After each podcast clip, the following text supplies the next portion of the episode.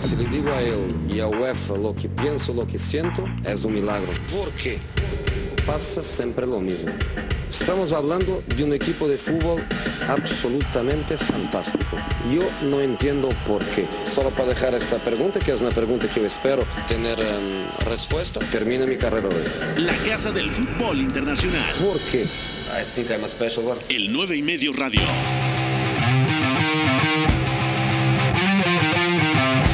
Son las 4 de la tarde, es lunes, bienvenidos al 9 y medio radio. Hoy analizamos la jornada que nos dejó la Bundesliga, fecha 27. El Bayern y el Borussia no ceden, ganan y llegan en muy buen estado de forma al clásico alemán, a Der Klassiker, que mañana lo tendremos a través de esta frecuencia. Transmisión empieza en punto de las 11 de la mañana con la previa desde el Signal Iduna Park entre Borussia Dortmund y Bayern Múnich. También el Bayer Leverkusen le da un fuerte dolor de cabeza al Borussia Mönchengladbach de Marco Ross y lo vence como visitante tres goles a uno. Y por supuesto, el RB Leipzig corta la racha de tres partidos sin ganar y goleó 5 a 0 como visitante al Mainz 05. Ya comienza el 9 y medio radio. Your job is to tell the truth, okay? Esto es So the next time is finished. el 9 y medio radio. We don't get back in. ¿Qué pasa? ¿Cómo están? Espero que muy bien. Son las 4 de la tarde con un minuto. Gracias a toda la gente que nos escribe, que se reporta aquí al 9 y medio radio, programa de W Deportes. Saludo en los controles a mi querido Javidú. ¿Cómo estás? ¿Todo bien, Javidú? También a Fo, nuestro productor. Y como todos los lunes, como todos los días, vamos a empezar este programa preguntando: ¿Quién fue la figura del fin de semana en la Bundesliga? Mándame por favor a la encuesta del día. La encuesta del día. En el 9 y medio radio. Fecha 27 de la Bundesliga y preguntamos, encuesta disponible en arroba el 9 y medio, ¿quién fue la figura del fin de semana en la liga alemana? Nosotros proponemos cuatro opciones, pero si tienen otra, ya lo saben, cite el tweet y compártela. Timo Werner de Leipzig, Kai Havertz del eh, eh, Bayer Leverkusen, Thomas Müller del Bayern München y Vedad Ibisevic, el bosnio que dio una completa exhibición en la victoria del Hertha Berlín en el derby de Berlín contra el Unión Berlín. Bueno, ahí está la encuesta disponible. Ya tenemos en la línea telefónica al señor Beto González. ¿Cómo estás, Beto? Todo bien, mi querido Pepe, ¿cómo estás, amigo? Eh, un abrazo a quienes nos oyen. ¿Qué encuesta más tramposa nos dejó el jefe de información para este lunes? Porque, para ser sinceros, todos dieron exhibiciones, ¿no? A su forma, dentro del contexto de cada partido, hubo cosas distintas que ya iremos analizando. Pero antes de que me preguntes, te anticipo que me quedo con Thomas Müller, porque lo que vi hacer al alemán el sábado contra el Frankfurt tenía mucho tiempo de no vérselo, ¿eh? Mucho tiempo. Sí, también yo creo que aquí hay que contextualizar y ver el rival al que enfrentaron, ¿no? El Frankfurt no viene bien. Timo Werner goleó al Mainz, un equipo también muy inestable esta temporada en la Bundesliga. Lo de Ibisevic fue también una gran exhibición del bosnio en el derby de Berlín. Yo me quedaría, ¿sabes con quién? Con Kai, eh, con Kai Havertz. Sobre todo porque todavía algunos teníamos dudas de si se podía adaptar como falso 9. Y este partido contra el Borussia Mönchengladbach como visitante, cambiando de sistema a Peter Voss, el técnico del Bayer Leverkusen, cambió el 4-2-3-1 por un 5-2-3 o 3-4-3 en fase ofensiva y la verdad Kai Havertz está respondiendo como un auténtico titán. Tiene únicamente 20 años y la verdad todavía con el techo que tiene por delante estamos ante una de las mayores promesas del fútbol mundial. También saludo en la línea telefónica al señor Bat. ¿Está Bat? No está Bat todavía. Bueno, ¿está Iñaki? Sí está Iñaki. ¿Cómo estás, Iñaki? ¿Qué tal, Pepe? ¿Todo bien por aquí? ¿Quién fue la figura del fin de semana para ti en la Bundesliga? ¿Timo Werner, Kai Havertz, Thomas Müller o Vedad Ibisevic? Bueno, pues aunque todos los nombres me parece que eh, han hecho méritos para estar en esta lista, me tengo que quedar con Thomas Müller, que es uno de mis jugadores fetiche, que creo que fue el que llevó en volandas al Bayern para superar a la Eintracht y que de cara al partido contra el Dortmund me parece que puede ser clave, además, porque si el Dortmund está defendiendo con tres centrales, puede ser ese, esa pieza que reciba la espalda del doble pivote siendo indetectado. Creo que, Thomas Müller pasa por una segunda juventud ahora mismo. De acuerdo, es increíble lo que ha lo que ha demostrado ahora con Hans-Dieter Flick, que lo conoce muy bien porque, por ejemplo, en la primera eh, participación de Thomas Müller en un mundial en 2010, hay que recordar que Hansi Flick era el asistente de Joaquín Löw. Entonces, pues hay esa cercanía y ahora ha recuperado su mejor nivel de la mano de Flick. Eh, vamos, Javidú, por favor. Ahora sí nos metemos con el análisis a fondo de la Bundesliga. Dieses Gefühl kann man nicht beschreiben, das äh, muss man mal erlebt haben. Bundesliga. Not here in Gelsenkirchen, es, Gelsenkirchen is dead. El 9 y medio radio. Cuidado porque se viene la pelota trazo largo arriba. El balón que es una carambola rebota en un defensa. ¡Gol! Tercer gol, tercer gol del central de ¡Gol del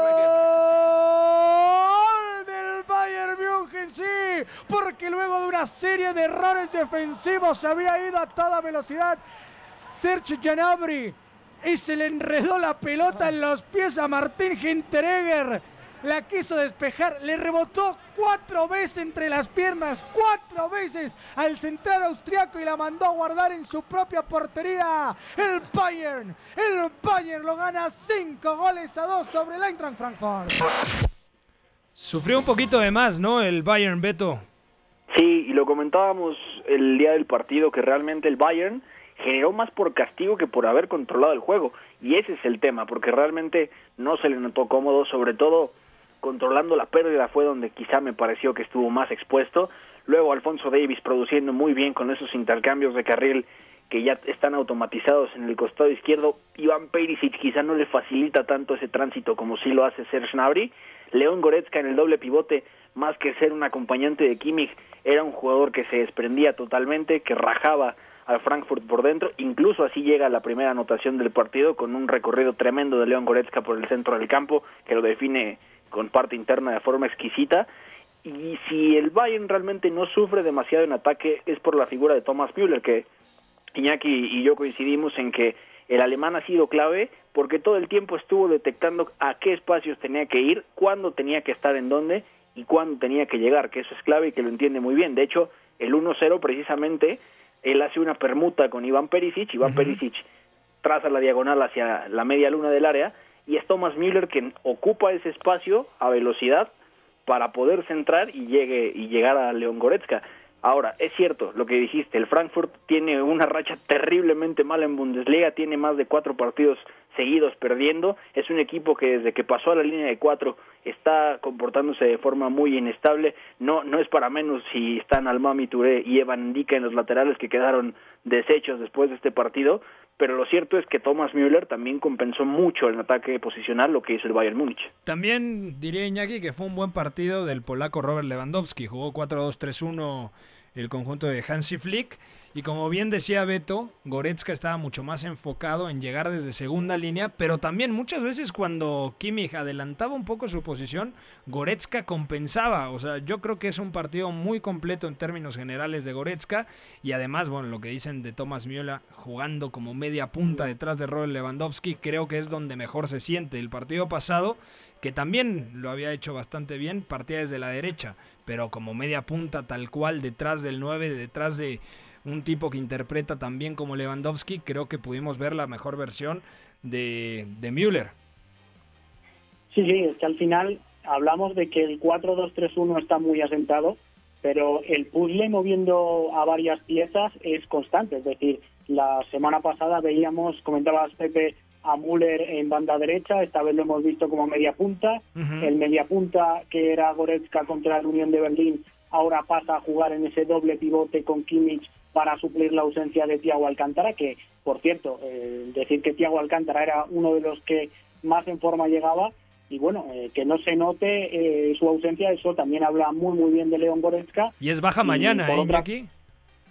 Sí, sí, también, también. Sí, sí probablemente veamos de hecho este mismo 11 quizá pueda entrar Nabri por Perisic en banda izquierda, pero la verdad que creo que le ha sentado muy muy bien la entrada de Coman en derecha.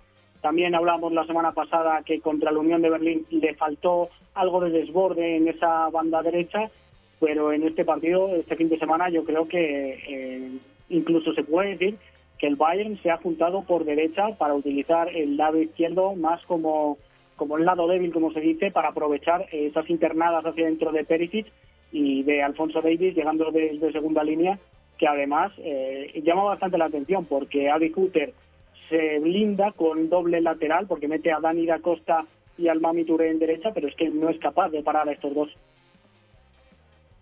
De acuerdo, parece que se nos ha ido Iñaki.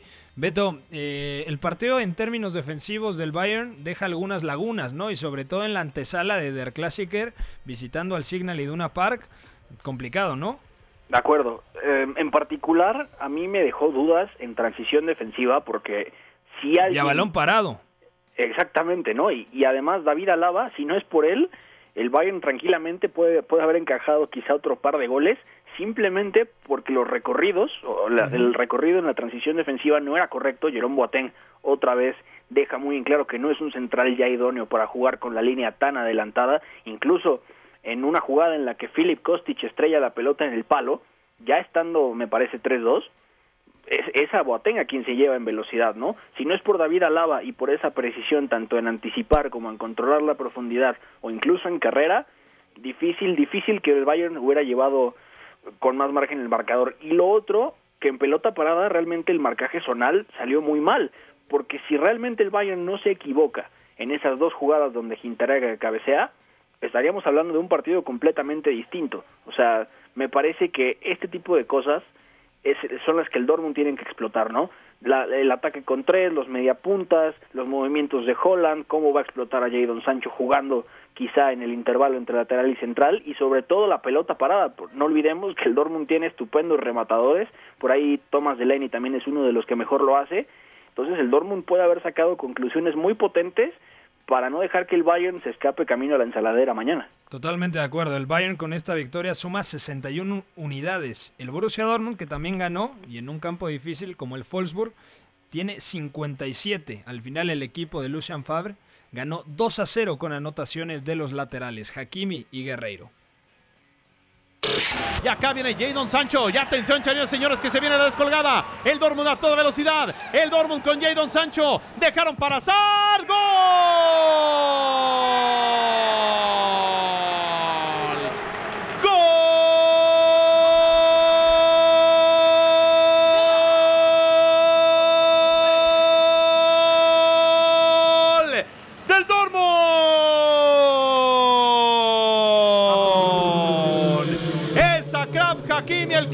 La pelota en una gran jugada de Jadon Sancho. Recorre desde la mitad de la cancha. Lo encuentra por el sector de la derecha. Y Akraf Hakimi empuja la pelota para el 2 a 0. Definitivo en el partido. De hecho, hasta el 1-0, hasta los primeros 30 minutos, el Borussia Dortmund no había generado prácticamente nada. Eso sí, un buen primer tiempo de Julian Brandt, intentando, intentando otorgar dinámica entre líneas, moviéndose, ofreciéndose constantemente, pero le había costado mucho trabajo. También eh, Holland estuvo muy bien marcado por la pareja de zagueros del Wolfsburg, y a partir de esta situación, bueno, tuvo que trabajar demasiado el partido en mitad de campo. También eh, una muy buena exhibición de Dahoud, que parece que recupera sensaciones eh, de aquel jugador que le conocimos como un auténtico crack en el Borussia Mönchengladbach, Iñaki. Sí, sí, creo que el doble pivote rindió muy bien ante el Schalke y que este fin de semana contra el Desburgo, mm, comentabas tú que se blinda mucho más el equipo local y con esas dos líneas de cuatro realmente hace trabajar mucho tanto a Dahoud y Delaney y creo que eh, los dos se complementan muy bien porque Delaney hace un trabajo sin balón muy muy bueno, me parece que su despliegue es clave también para que brille Dahoud y el 8 fue el que empieza a intercambiar alturas, a aparecer donde no se le espera tanto. Y claro, al final cuando desajustas al equipo rival a través de esas alturas es cuando puede aparecer Julian Brandt que esta vez apareció menos pero que volvió a ser decisivo con esa jugada en el 1-0. De acuerdo, además comentaba lo de Holland, va a ser un buen duelo contra eh, David Alaba y Jerome Boateng, aunque creo que obviamente esta pareja de centrales del Bayern tiene mayor nivel que la del Wolfsburg, que estuvo el norteamericano Brooks y también Pongracic. que ya había sido compañero en su momento de Holland, lo conoce muy bien, de su etapa en el Salzburg. Eh, Holland no, no participó tanto, pero me da la sensación de que poco a poco está adquiriendo otro tipo de registros. A mí me parece que el partido, más allá de que no marca gol, en términos generales es positivo para, para el noruego. Otro punto interesante es otra vez los laterales. ¿Cuánto producen? No se me ocurre un equipo en el mundo en donde los laterales sean tan decisivos como este Borussia Dortmund de Lucian Fabre, Beto.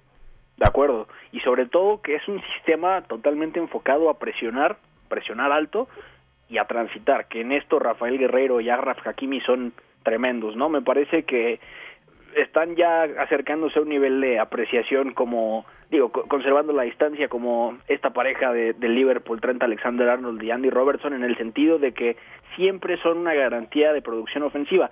Lo interesante es que Rafael Guerreiro, por ejemplo, para ser el carrilero zurdo, que esto es algo que comentamos muy a menudo, si en fase de salida se mantiene fijando en banda, normalmente fija un volante a un extremo, pero ya en, en, fases con balón, en ataque posicional, interioriza muchísimo su posición y es ahí donde notamos qué tan complementario es el Dortmund, ¿no? Porque Guerreiro aparece en zonas intermedias, suele filtrar balones muy bien al área, incluso sus registros de pases son muy buenos, si bien no, no ejecuta pases clave contra el Wolfsburg por lo menos acierta casi el 85%, a Graf Hakimi que es una garantía de llegar a la línea de fondo y que también sabe aparecer y sabe definir, me parece tremendo. Los dos, los dos precisamente hacen gol, pero la cantidad de veces que intervino Hakimi contra el Wolfsburg me llama la atención porque no es un lateral asociativo como tal, sino que interviene 115 veces y da 75 pases precisos, 86%, es altísimo para un jugador que no necesariamente tiene esas características tan asociativas como Guerreiro, ¿no?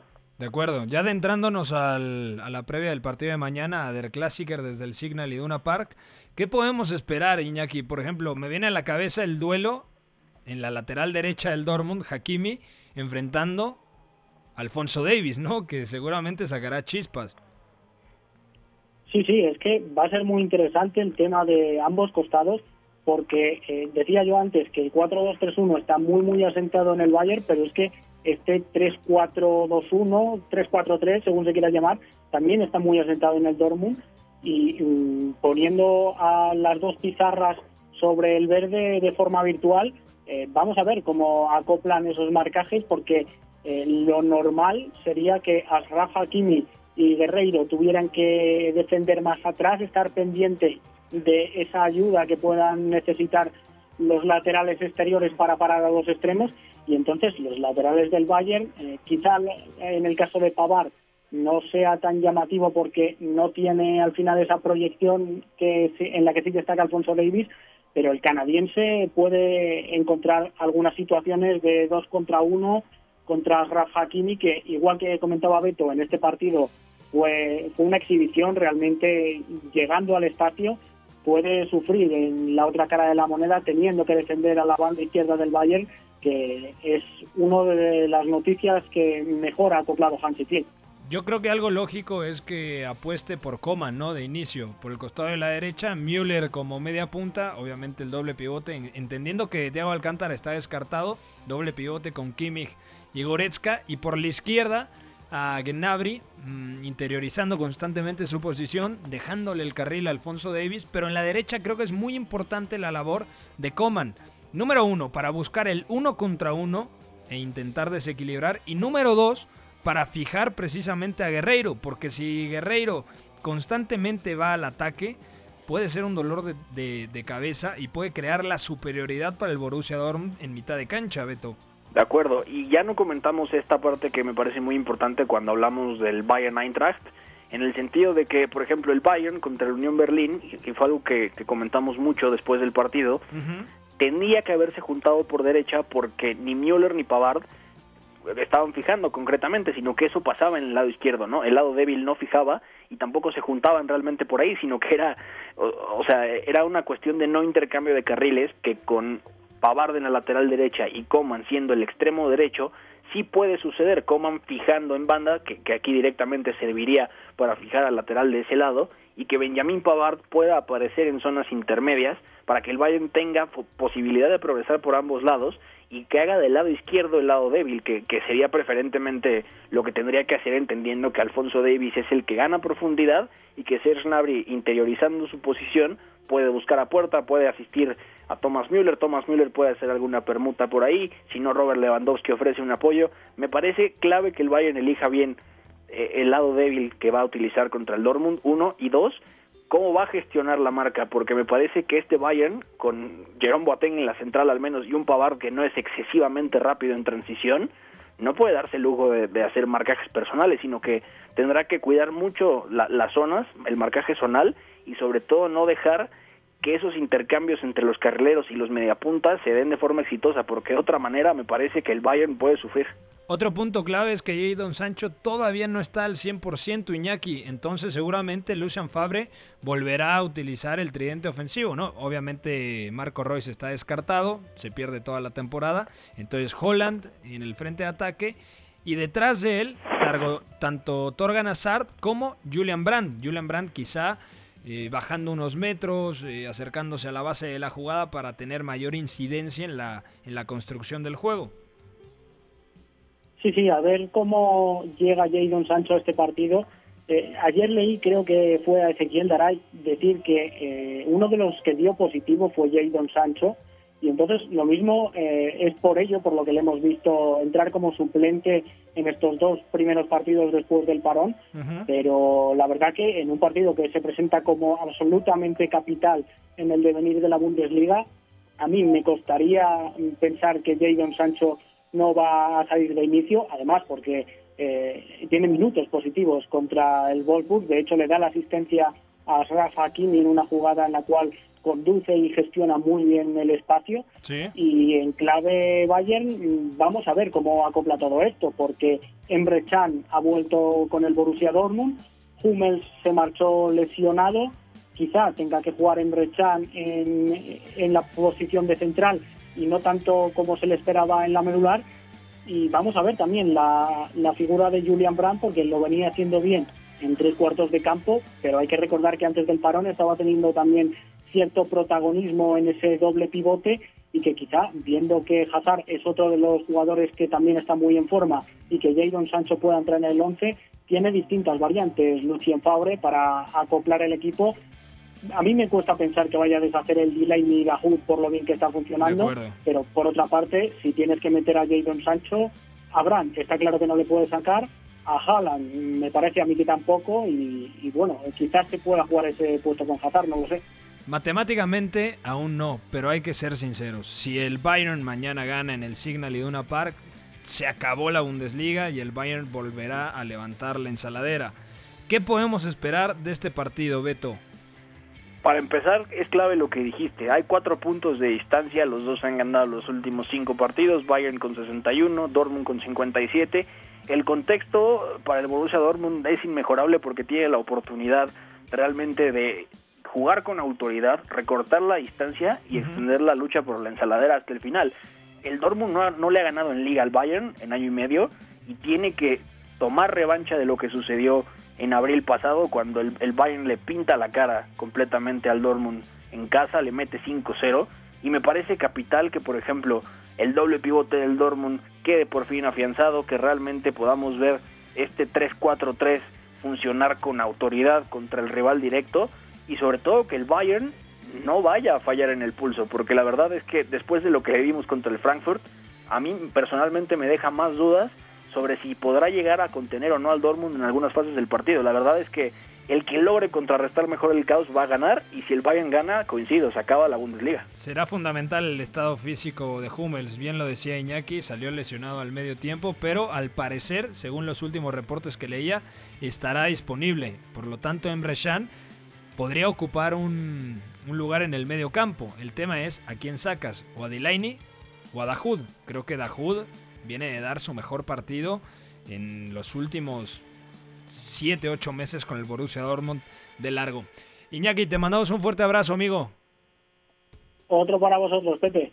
Beto, te quedas con nosotros, ¿no? Seguro. Todavía nos queda platicar de la victoria del Bayer Leverkusen en Borussia Park. eh, tres goles a uno y por supuesto la victoria del Leipzig y la exhibición de Timo Werner 5 a 0 ganó el equipo de Julian Nagelsmann contra el Mainz 05. Usted no se mueva, estamos aquí repasando toda la actualidad de la fecha 27 de la Bundesliga en el 9 y medio radio. Pausa, no se mueva. Con ustedes que están esperándome frescos para cualquier error que uno pueda cometer. Para los valientes fui, fui un cagón. Para los inteligentes llegué a los penales. El 9 y medio radio. 4.31 de la tarde, gracias por seguir en el 9 y medio radio. Repito la encuesta para toda la gente que nos pregunta en arroba el 9 y medio. ¿Cuál, eh, ¿Quién fue la figura del fin de semana en la Bundesliga en la fecha 27? Timo Werner del Leipzig, Kai Havertz del Bayer Leverkusen, Thomas Müller del Bayern München o Vedad Ibisevic del Hertha Berlín. Sigue en la línea telefónica el señor Beto. Aquí estamos, Ahí está. amigo. Bueno, vamos a escuchar esta previa del partido que tendremos mañana aquí en W Deportes. Borussia Dortmund contra Bayern München desde el Signal Iduna Park. Los esperamos desde las 11 a.m. Es la jornada 28 en la Bundesliga y el Borussia Dortmund ante el Bayern Múnich protagonizarán una edición más de Der Klassiker en busca del título del fútbol alemán. El Dortmund aparece en la segunda posición con 57 puntos, producto de 17 victorias, 6 empates y 4 derrotas. Mientras tanto, los de Múnich son líderes de la tabla con 61 puntos, por lo que la diferencia es de tan solo 4 unidades. Desde que se reanudó la liga, ambas escuadras han ganado sus dos encuentros correspondientes. Y el fin de semana, el Borussia le pegó 2 por 0 al Wolfsburg, mientras que el Bayern goleó 5 por 2 al Eintracht Frankfurt. Bayern solo tuvo que rematar. En cuanto a los elementos a seguir por parte de los negri amarillos, el joven Jadon Sancho ha sido la sensación de la temporada. Pues con tan solo 20 años suma 14 goles y 16 asistencias. Del otro lado aparece el siempre intratable Robert Lewandowski, quien en total suma 27 goles y es líder del campeonato. Todo München a saltar, apareció el de siempre, el goleador, el 9, el polaco, el que no perdona. Apareció Robert Lewandowski. La mala noticia para el Bayern es que Thiago Alcántara se perderá el partido por una lesión, mientras que para el Borussia Marcos Reus también se lo perderá.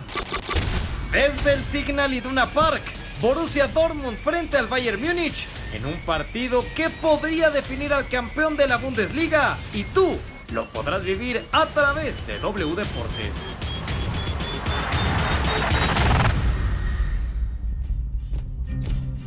Partidazo, ya lo saben, los esperamos junto al padrino Juan Carlos Zúñiga, Alexis Sandoval, un servidor Pepe del Bosque, del Klassiker, un partido espectacular, cuatro puntos únicamente de distancia entre el Bayern y el Borussia Dortmund. Dos técnicos también de mucha categoría, Hansi Flick contra Lucian Fabre.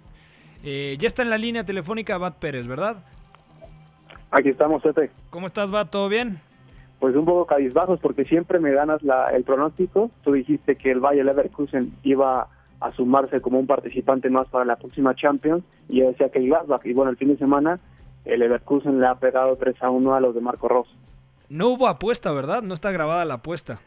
No, no está grabada y si hubo, la desmiento totalmente.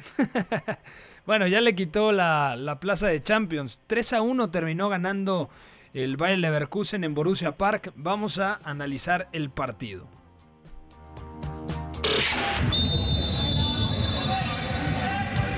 Quarter of an hour remaining, tempers just flaring somewhat. Pausen's free kick is taken very quickly, and Timo Werner does get his hat trick. St. Juice have to wake up quicker. And uh, Pausen, outstanding chipball over the Mainz defense and the finish perfect. But again, too easy. We said that already so many times that Mainz is too slow in transition, offensive and defensive. Bueno, eh, este era del Leipzig, así que vamos a empezar con el análisis del RB Leipzig, mi estimado Bat. 5 a 0 le ganó al Mainz. ¿Qué te gustó, qué no te gustó? Volvió a cambiar la formación Julian Nagelsmann utilizó el 4-4-2, pero con la sorpresa en medio campo de utilizar en el doble pivote, un doble pivote súper ofensivo, al austriaco Marcel Savitzer y además al esloveno Kevin Campbell. Sí, un doble pivote que más que ser, como bien dice, un doble pivote es una pareja de interiores prácticamente, Savitzer con muchísima llegada al área y bueno, Kevin Campbell que desde su regreso a, la Bundesliga. La, recordemos que hace una semana también estuvo en el verde, pero desde noviembre no jugaba. Entonces creo que le vino como anillo al dedo que los demás equipos de la Bundesliga hayan tenido también un parón tan grande para que él se pusiera en forma y nos brindara esta clase de exhibiciones. Eh, en lo personal, creo que me voy a quedar con Timo Werner tanto en este partido como en la figura del fin de semana porque apenas ya con del año 1996 ya lleva 91 goles con el equipo de, Leipzig desde, su llegada en el 2016 y bueno, este partido marca tres goles y creo que se perfila para, si no por lo menos irse a un Bayern o algo así, sí salir de Leipzig para la siguiente temporada. Bueno, es que Timo Werner dicen muchos que los cantos de sirena provienen de Anfield, ¿no? Y que estaría prácticamente todo hecho para que Liverpool se hiciera el fichaje de Timo Werner, que sigue demostrando semana tras semana que es un delantero total.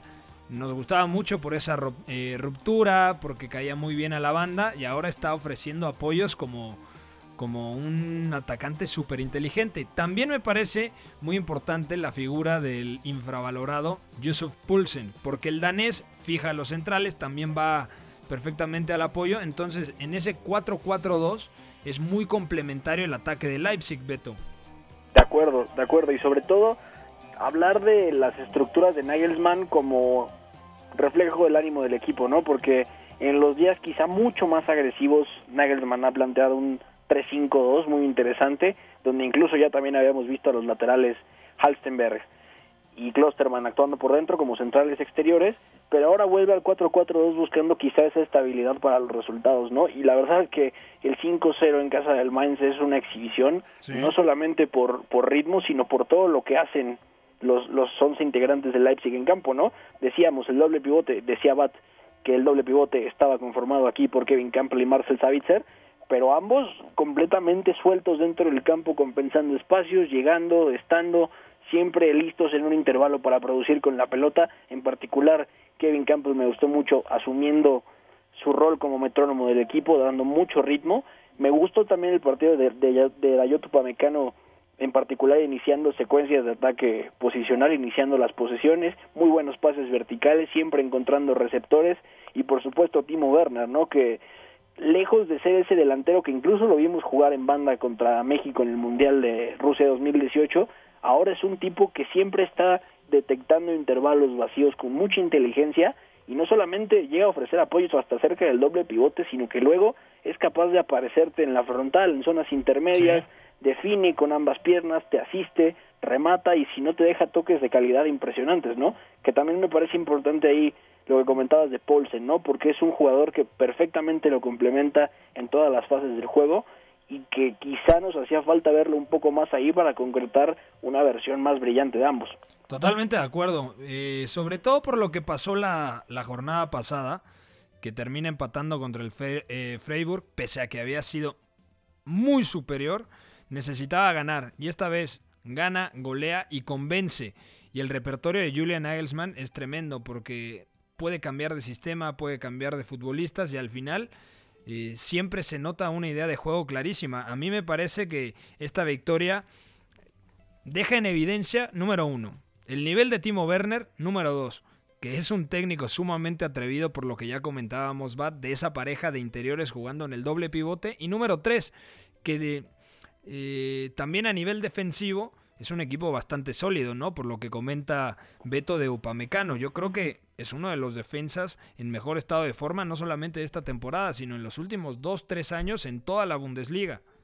Sí, a pesar de su Upamecano se afianzó muy bien en la élite y Nagelsmann es un técnico que asume muchos riesgos en su línea defensiva, creo yo.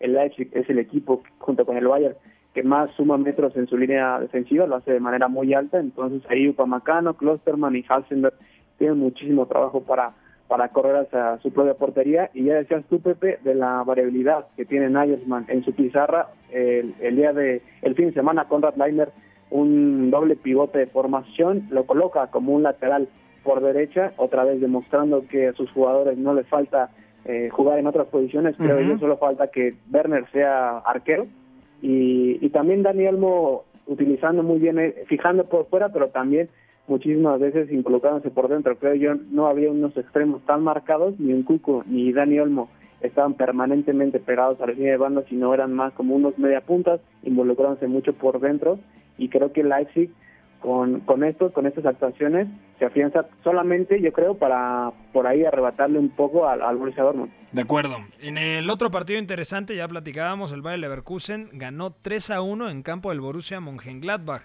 Y la verdad también era un partido muy determinante. ¿Por qué? Sobre todo por la manera en la que venía el Bayer Leverkusen, uno de los equipos en mejor forma en todo este eh, en toda esta segunda vuelta y enfrentaba a su rival directo para pelear por puestos de Champions. ¿Qué le pasó al Gladbach Bad, tú que has defendido tanto al equipo de Marco Rossi?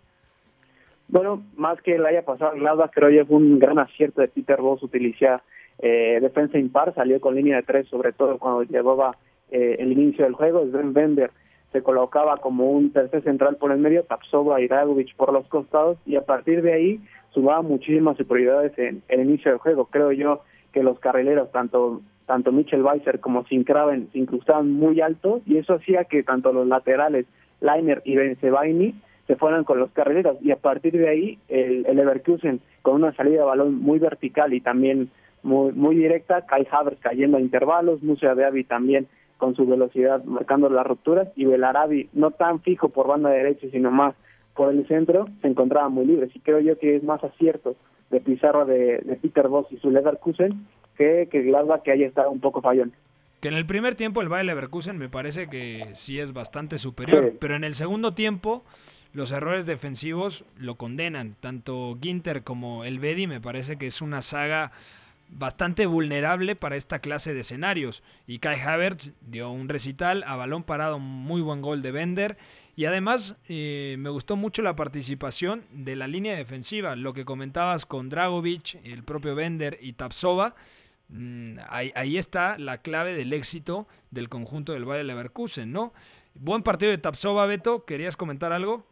Sí, sí, de acuerdo, porque el burkinés para mí es un claro reflejo de lo que ha mejorado el Bayer Leverkusen, sobre todo hace mejor a la línea de tres, incluso también en, en defensa par con, línea de cuatro, me parece muy importante su trabajo, no solamente porque con, en salida de pelota y sobre todo con balón ofrece una fiabilidad que no habíamos visto antes, que Jonathan Tah no puede darle a este Bayer Leverkusen, y por otro lado que también es un defensa muy capaz de controlar la profundidad de la línea, que es capaz de correr con velocidad a su espalda, que es también capaz de proteger a los suyos, muy bien las ayudas a Mitchell Weiser y a Sven Bender sobre todo, el más flojito de los tres centrales fue Alexander Dragovic, que hace un año precisamente cuando el Bayer Leverkusen eh, hace una goleada espectacular 7 a 1, que no recuerdo exactamente a qué equipo golea, eh, hace una exhibición en el central, el dorsal 6, y sin embargo ahora se cae.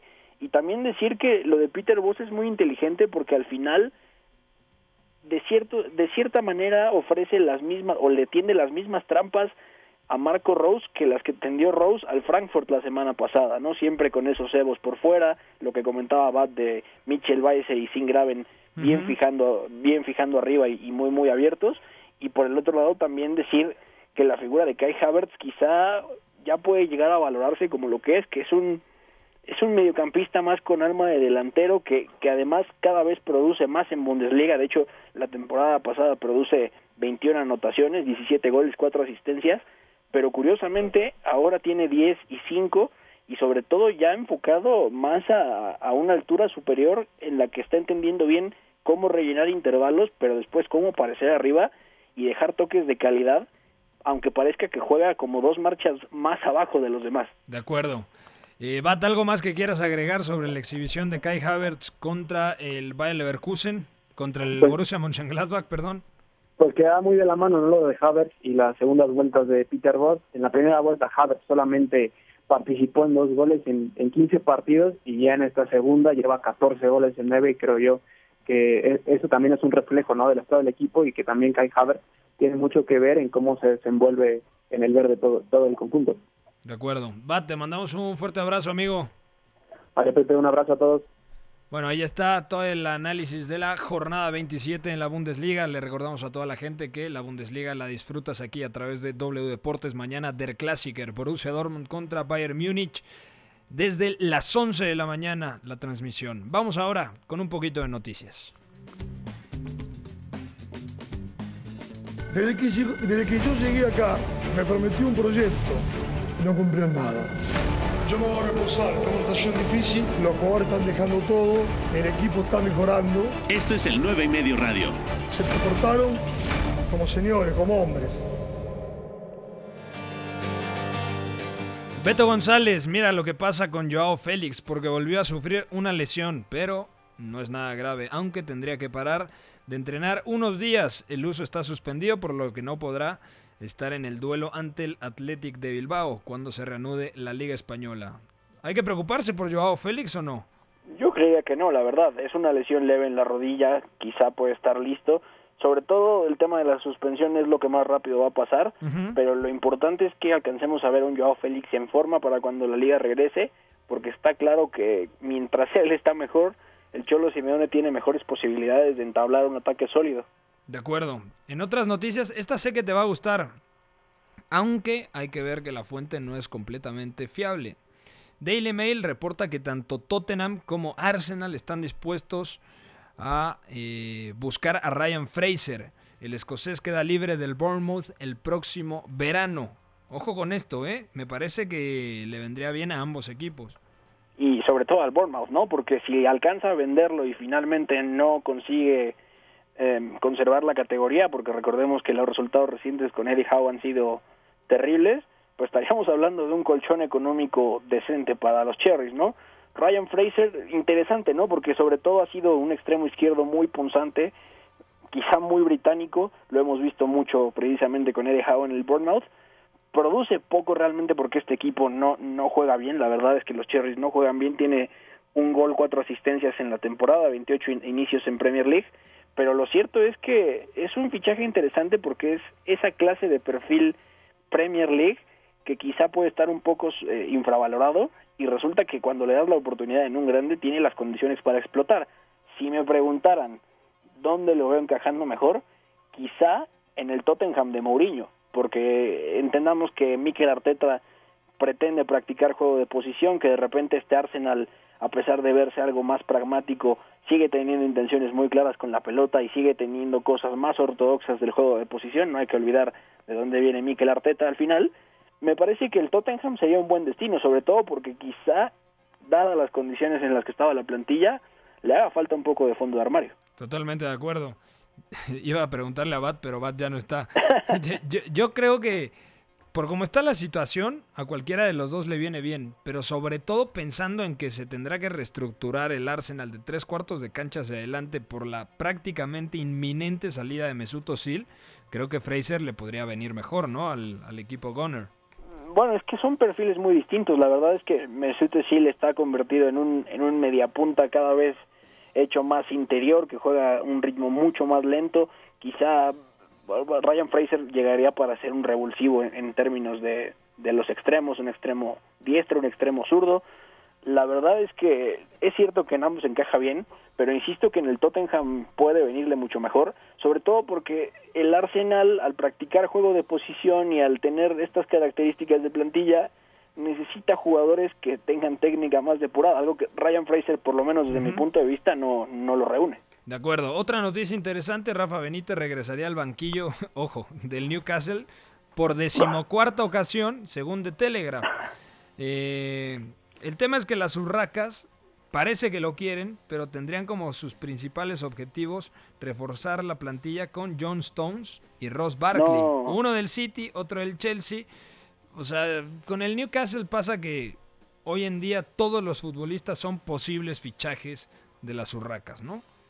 Sin demeritar lo que es Rafa Benítez, caramba, ¿cómo pasas de en un mes estar vinculado con Mauricio Pochettino, de ofrecerle uno de los tres contratos más altos del mundo, 19.5 millones de euros anuales, se, se, hablaba en los medios ingleses, a regresar a Rafael Benítez, que salió sumamente molesto, sumamente eh, lastimado de esa relación tóxica con el Newcastle después de que Mike Ashley le negó los, los refuerzos para esta temporada, que por eso llega al final Steve Bruce, que ha hecho un buen trabajo el técnico británico, exjugador del Manchester United además. Es que eh, la compra árabe del Newcastle nos va a dar muchos rumores de qué hablar y la verdad es que unos pueden ser menos creíbles que otros. No no podemos imaginar lo que es estar vinculado a Pochettino, Gareth Bale, Felipe Coutinho siete días atrás y de repente hablar de dos jugadores ingleses que ahora mismo están estancados sus equipos y de un entrenador que dicho de alguna forma ya pasó de moda y que no salió bien de la institución, a mí me parece inverosímil. Y mira, eh, ya se confirmó que Ígalo no seguirá en el Manchester United porque los Red Devils querían extender el préstamo, pero el Shanghai Shenhua eh, lo quiere para el inicio de temporada en la liga china. Por lo tanto, no hay facilidades para extender el préstamo. Sí, y es interesante porque Odio Nígalo llegó del Shanghai Shenhua cobrando 340 mil libras semanales. Luego le, ofrecieron una oferta de renovación, valga la redundancia, le, ofrecen renovar el contrato por casi 400 mil libras semanales y apenas en la mañana medios ingleses también hablaban de que el Shanghai Shenhua estaba ofreciéndole un contrato de 70 millones de libras por cuatro años, como pasa normalmente en la NFL, como se maneja así por adelantado. Eh, y es curioso porque Odio Nígalo, sin esperarlo, realmente fue un jugador, un revulsivo top para Ole Gunnar Solskjaer. Incluso produjo bastante durante la temporada. ayer estaba justamente armando un hilo análisis sobre el Manchester United y una de las claves para la mejoría del equipo precisamente fue el nigeriano, porque en el, en el corto tiempo que ha estado en Old Trafford brindó un impacto tremendo, generaba un gol cada 65 minutos, ¿no? Entonces, al final el dinero va a mandar en esta situación. No creo que el United se anime a pagarle lo que le ofrece el Shanghai Shenhua. Y si del United depende, porque al final Odio Nígalo es quien es y hay delanteros con mayor calidad en el mercado, pues el United no va a perder la oportunidad de ir a buscar, por ejemplo, a Raúl Jiménez. Sí, de acuerdo. Sí puede, ¿no? De acuerdo. Y últimas noticias, Beto. De Athletic eh, publica que el Manchester United y el Manchester City, al igual que Liverpool, se pelean la incorporación del español Ferran Torres porque el contrato de Torres termina con el Valencia en verano de 2021. En otras noticias, Zlatan Ibrahimovic habría sufrido una rotura del tendón de Aquiles, por lo que estaría alejado de las canchas por lo menos, ojo, seis meses. Aún se espera una confirmación del Milan. Y hablando de del Milan, Massimiliano Allegri, campeón en 2011 del Scudetto, quiere volver a dirigir, así lo comunica la Gaceta de lo Sport. Y ojo porque el Paris Saint-Germain sería uno de los interesados en sus servicios en caso de que el alemán Thomas Tuchel haga sus maletas y se vaya de regreso a Alemania. Y según Mundo Deportivo, la Juve estaría tras los pasos de Ousmane Dembélé. Los, los italianos, dice este rotativo, que buscarían una sesión. Y por último, Mario Goetze pondría rumbo eh, a Milán. Recordar que el alemán queda libre del Borussia Dortmund en verano. Betao, ¿algo que quieras comentar acerca de este humo que nos preparó el jefe de información? Fíjate que lo último lo de Mario Götze me parece muy interesante, sobre todo empata con... Ya no tiene cabida en el Dortmund, hay que decir. No, no, no, y, ya volveré a eso adelantito, nada más decir que empata este rumor con la posible llegada de Ralf Rangnick a, San Siro, que es algo que ha venido gestándose en el último par de meses, que si sucede al final al Milan le vendría muy muy bien y que Ralf Rangnick tendría una aventura en el calcio que sería muy interesante y Mario Götze al final un, jugador que nos solucionó mucho en su día, que incluso le define la Copa del Mundo a Alemania en Brasil 2014, pero que después, por problemas físicos, incluso su, su padre, que es académico de la Universidad de Dortmund, precisamente también habló de esto hace, un, hace un tiempo, que Mario Goetze tenía problemas metabólicos que estaban ligados a la hormonal y que al final no le permitían estar al 100% físicamente, fue mermándolo y eso al, al, final también se conectó con la cantidad de lesiones que tuvo en el Bayern Múnich cuando coincidió con Guardiola. Un jugador con mucho talento que se apagó por problemas físicos el tema metabólico y que al final ya no va a darle para para competir en el Borussia Dortmund. El Dortmund está pensando a largo plazo. Él seguramente también ya detectó que no va a tener la, la capacidad de seguir. Y, y bueno a ver a dónde va a parar. El Milan suena como un destino interesante pero el Milan con los fichajes ay No, bueno, el Milan y los fichajes. Es como lo que te digo de Ferran Torres. Podríamos hacer una apuesta y no terminará en el Manchester United. Entre el City y el Liverpool, yo creo que se lo terminarán peleando. Y por el factor Guardiola, a mí me parece que el, el chico del Valencia terminará en el Etihad. ¿eh? Para un chico español que seguramente vivió el prime del Barcelona y de la selección española, con Guardiola ahí, creo que empata muy bien, ¿eh? Y aparte Ferran no renovó, o sea, su contrato acaba en 2021 porque rechazó la renovación, entonces mucho ojo. De acuerdo. Mi Betao, ya nos vamos, nos escuchamos mañana en el análisis de Der Klassiker Borussia Dortmund contra Bayern München. Muy buenas. A preparar el partido de mañana, amigo del Klassiker. Saludos y también a todos los que nos oyen.